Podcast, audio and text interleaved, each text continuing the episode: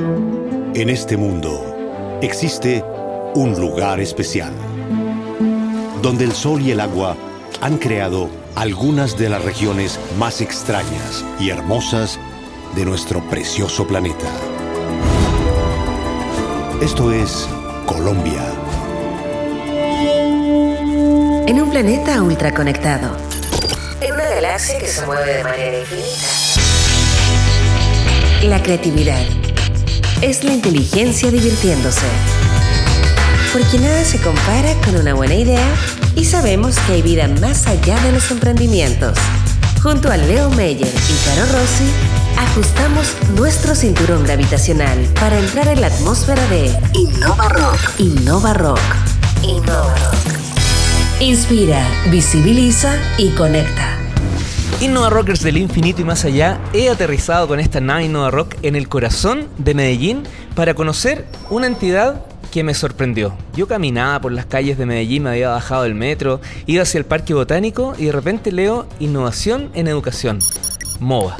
Y dije, esto tenemos que conocerlo y tiene que abordar arriba de esta nave su principal líder.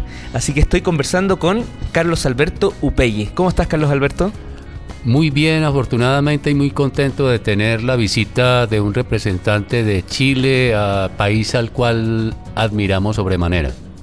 La admiración es mutua. ¿eh? Y ahora, después de este podcast, la, admiración se va a multiplicar sobre todo en el mundo de la educación. Eh, Carlos Alberto, primero tu cargo. Yo soy el director técnico de MOVA, Centro de Innovación y Formación del Maestro. ¿Qué es MOVA? MOVA es más que un espacio que lo es, es muy bonito y, muy grande y tiene muchos recursos. Eh, también es y principalmente es una política pública, a partir de la cual el municipio de Medellín, eh, una ciudad de, Colombia, eh, para los que pues, no lo saben, estamos trabajando para tratar de encontrar mecanismos eh, certeros para mejorar la educación a través de estrategias que nos ayuden a acompañar a los maestros, a los profesores, de, especialmente de básica primaria, básica secundaria y educación media, en eh, innovación y en formación eh, para adecuarlos a las necesidades del siglo XXI, específicamente habilidades y destrezas para los estudiantes que se van a ver enfrentados en un futuro a un medio laboral completamente diferente al que nos tocó vivir a nosotros.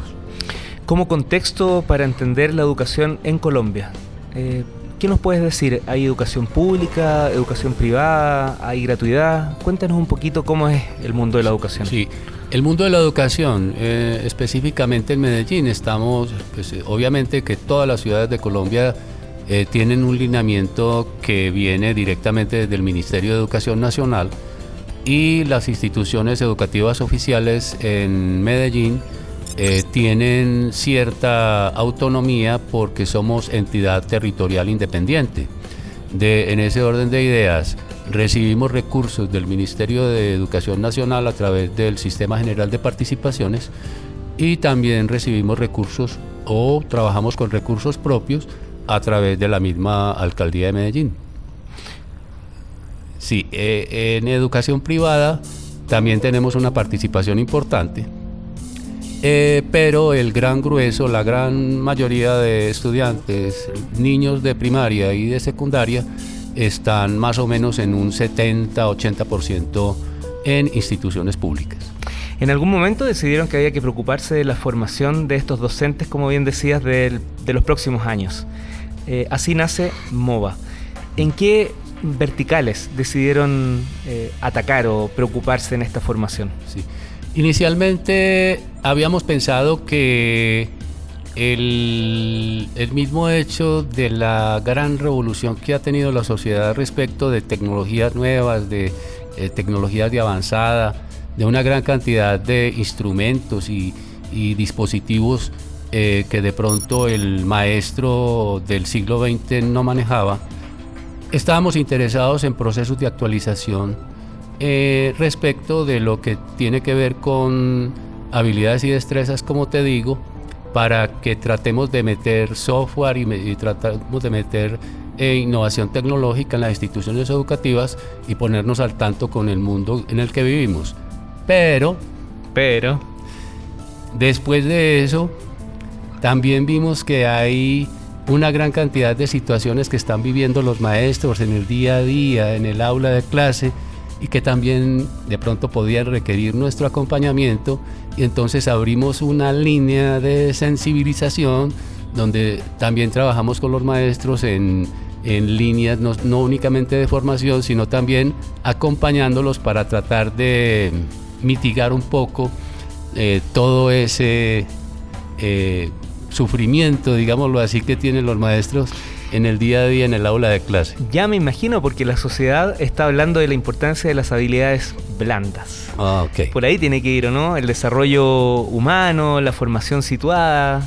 Okay. Cuéntanos un poquito cuáles son esas cuatro verticales en las cuales ustedes están desarrollando este trabajo. Entonces, inicialmente nosotros tenemos un equipo de investigación que hace eh, investigación in situ para mirar en cada institución educativa cuáles son, digamos, las dinámicas que se viven eh, en el día a día en la institución para tratar de eh, buscar estrategias que garanticen ese acompañamiento integral a los docentes. también después de que se hacen esos procesos investigativos, entonces se trazan unas líneas de eh, acompañamiento a, los docentes a través de varias modalidades. Una de ellas, por ejemplo, es formación situada. ¿Qué formación situada? Entonces investiga, eh, perdón, eh, después de analizar en la parte de investigación qué realmente es lo que necesita el maestro para mejorar la relación enseñanza-aprendizaje, entonces intervenimos con unos cursos específicos, generalmente para 30 maestros, eh, poco a poco los vamos eh, capacitando y los vamos acompañando para que se haga realidad ese ejercicio de mejoramiento en el aula. En Nada Innova Rock estamos conversando con Carlos Alberto Upeye. Él es el, voy a cortar el cargo, ¿eh? director de MOA. Yo sé que... Ok, sí. Carlos Alberto, ¿cómo, ¿cómo imaginas? Tú eres maestro, eso es muy importante. Claro. Sabes de lo que estás liderando. ¿Cómo es este profesor del futuro? Bueno, el profesor del futuro lo hemos catalogado como eh, en un programa que, ya en este momento se convirtió en macroestrategia de la ciudad, que llamamos Maestro 4.0. Que yo me había quedado en el 2.0, pensé que estaba en el 3.0, pero me sorprende, muy bien.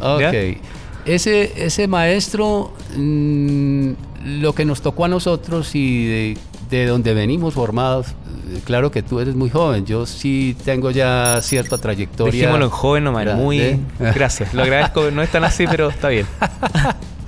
Eh, eh, una trayectoria de, puedo decirte datos, por ejemplo, yo me gradué de universidad hace 40 años. Ya, perfecto. entonces, me gradué de universidad 40 años, o sea que yo he visto recorrer mucha agua bajo el puente, como decimos nosotros los paisas, y eh, me doy cuenta que realmente eh, nos espera un futuro muy, muy, muy eh, enriquecedor.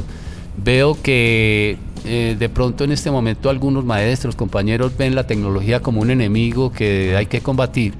Y realmente yo lo que veo es que lo que tenemos es que cambiar el rol del maestro, porque el rol del maestro ya no puede ser el, el dueño del aprendizaje, el señor del saber, y que los alumnos son los que están allí aprendiendo como si fueran eh, eh, mm, borreguitos que tienen que eh, asimilar la enseñanza del todopoderoso maestro, sino que ahora el rol del maestro es más, lo vamos a mirar como un facilitador de procesos, ya que el conocimiento está circulando por la red. Y entonces nosotros hacemos el ejercicio también como de ir y saber que está por ahí circulando y que a través de dispositivos como estos aparatos que tenemos al frente o como eh, los computadores eh, en los eh, colegios, incluso los mismos móviles, los celulares, que los estudiantes tienen y que hoy en día muchos profesores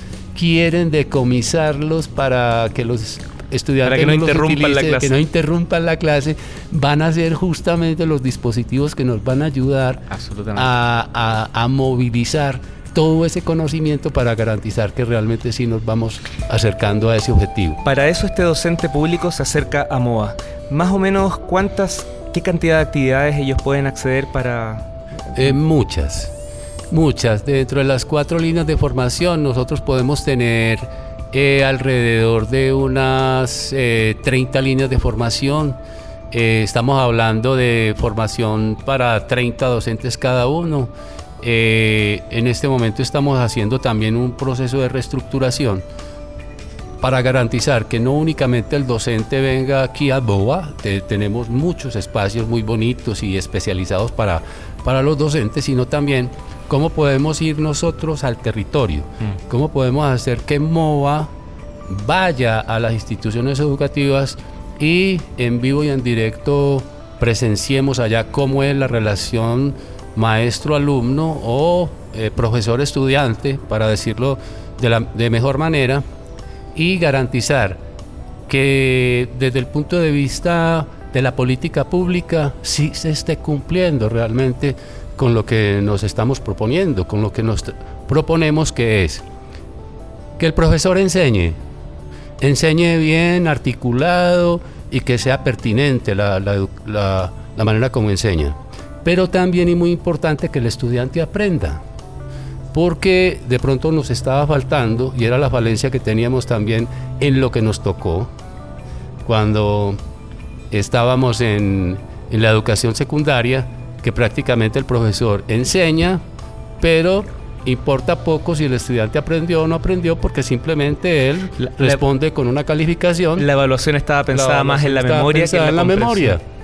Y ahora ya lo que necesitamos es no únicamente que el profesor enseñe y enseñe bien, sino también que el estudiante aprenda y aprenda muy bien. No es fácil, porque en este momento estamos hablando de otro tipo de joven. Más allá de metros cuadrados, hablemos de cómo la innovación se inserta en este espacio llamado MOA. ¿Qué, qué le ofrece? ¿Qué, qué espacios hay? ¿Hay salones, salas acondicionadas, tecnología? Sí, eh, hay por ejemplo una sala de lectura, hay por ejemplo una sala de matemáticas, hay por ejemplo una sala de tecnología, hay varias salas para actividades varias que los eh, talleristas, los, los que están orientando a los maestros puedan desarrollar.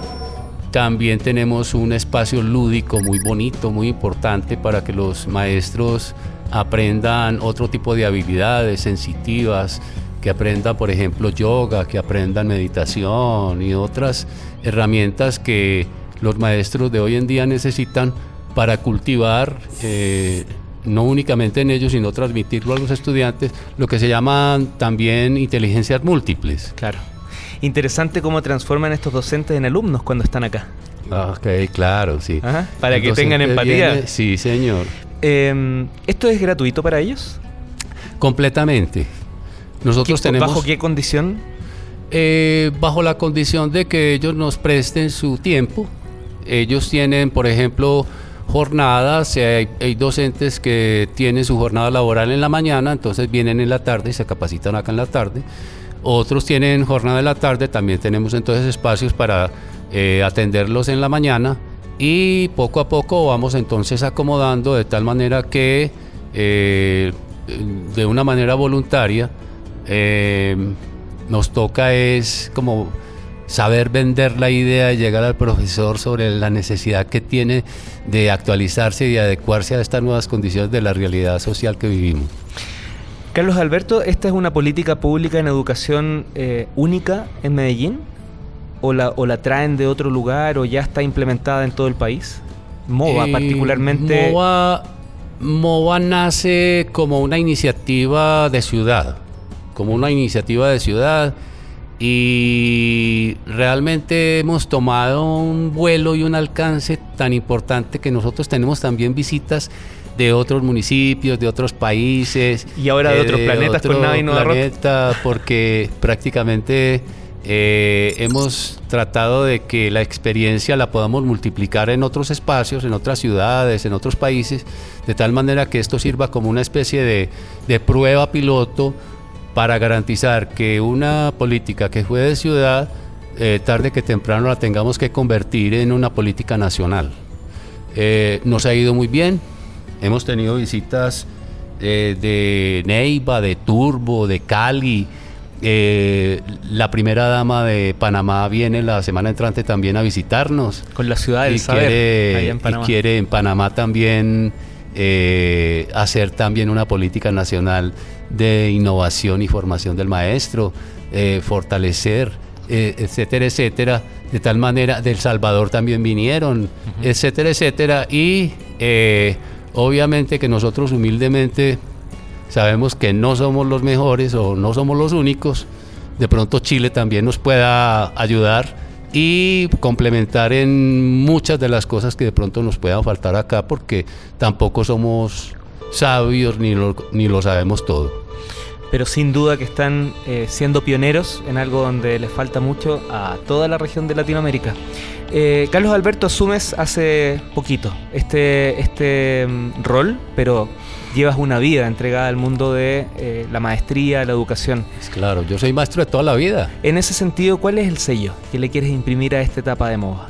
Sí, realmente para mí es prácticamente un sueño cumplido porque más o menos unos 15 o tal vez 20 años yo vengo trabajando en actualización y he estado mirando con mucho detenimiento todo lo que la tecnología nos puede dar y yo sé que tarde que temprano se va a hacer realidad una cantidad de sueños con cosas que yo he estudiado, con cosas que de pronto nos pueden dar otra mirada eh, no únicamente en la parte como de tecnología, sino también, por ejemplo, en inteligencia artificial. Y una gran cantidad de cosas que yo sé que los chicos de hoy, que están en las escuelas, que están en las instituciones educativas, en 10 o 15 años ya las van a tener no únicamente eh, por novedad, por, por, por un simple hecho de innovación, sino prácticamente una obligatoriedad porque la sociedad del futuro ya se nos vino encima y tenemos que enfrentarla. ¿Qué mensaje le quieres dejar a todos los docentes que escuchan este tipo de podcast, este tipo de contenido, eh, indistintamente de su nacionalidad, incluso su idioma? ¿Qué mensaje le quieres dejar para que ellos entiendan la importancia y el rol que cumplen en la formación de la humanidad? docentes desde México hasta la Patagonia. Y pasemos por Europa y Asia y vámonos a todo el mundo. y debe haber alguno en la luna que ya está. claro que sí. Eh, no, no dejemos de soñar. Sigamos pensando que la razón de ser de nuestra vocación docente está siempre ponernos al servicio de nuestros estudiantes y que tenemos que jugarnos la todos los días para garantizar que cada vez seamos mejores, estemos más preparados y, y podamos brindarle el cariño, el aprecio, el conocimiento, el saber a nuestros niños que todos se lo merecen. Carlos Alberto Upegui, muchas gracias por haber abordado la nave Nova Rock y si en algún momento tienen alguna pasantía para docencia de comunicación, me avisan, yo feliz vengo unos días a vivir esta experiencia. sí, es excelente y me gustaría mucho tener a los compañeros docentes de Chile a quienes admiramos tanto. Sabemos que en este momento están pasando por retos también muy difíciles. Todos los docentes de América Latina tenemos que seguir luchando para que hagamos de Latinoamérica un sitio cada vez mejor para vivir y obviamente que logremos subsanar todas esas desigualdades, injusticias y situaciones difíciles que estamos viviendo. ¿Sitio web para conocer más de MOVA? Sí, pueden ingresar al sitio mova.edu.co. Eh, .co de Colombia. De Colombia. ahí se le pone el .co, okay. Mova.com edu, perdón, punto edu, punto co. Perfecto. Muchas gracias, Carlos Alberto. A ustedes, muchísimas gracias y hasta una próxima oportunidad. Y bienvenido a todos los docentes a bordo de Nave Nova Rock.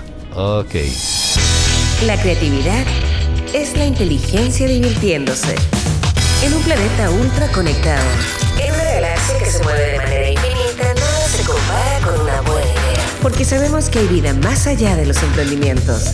Esto fue Innova Rock. Junto a Leo Meyer y Caro Rossi. El programa que inspira, visibiliza y conecta.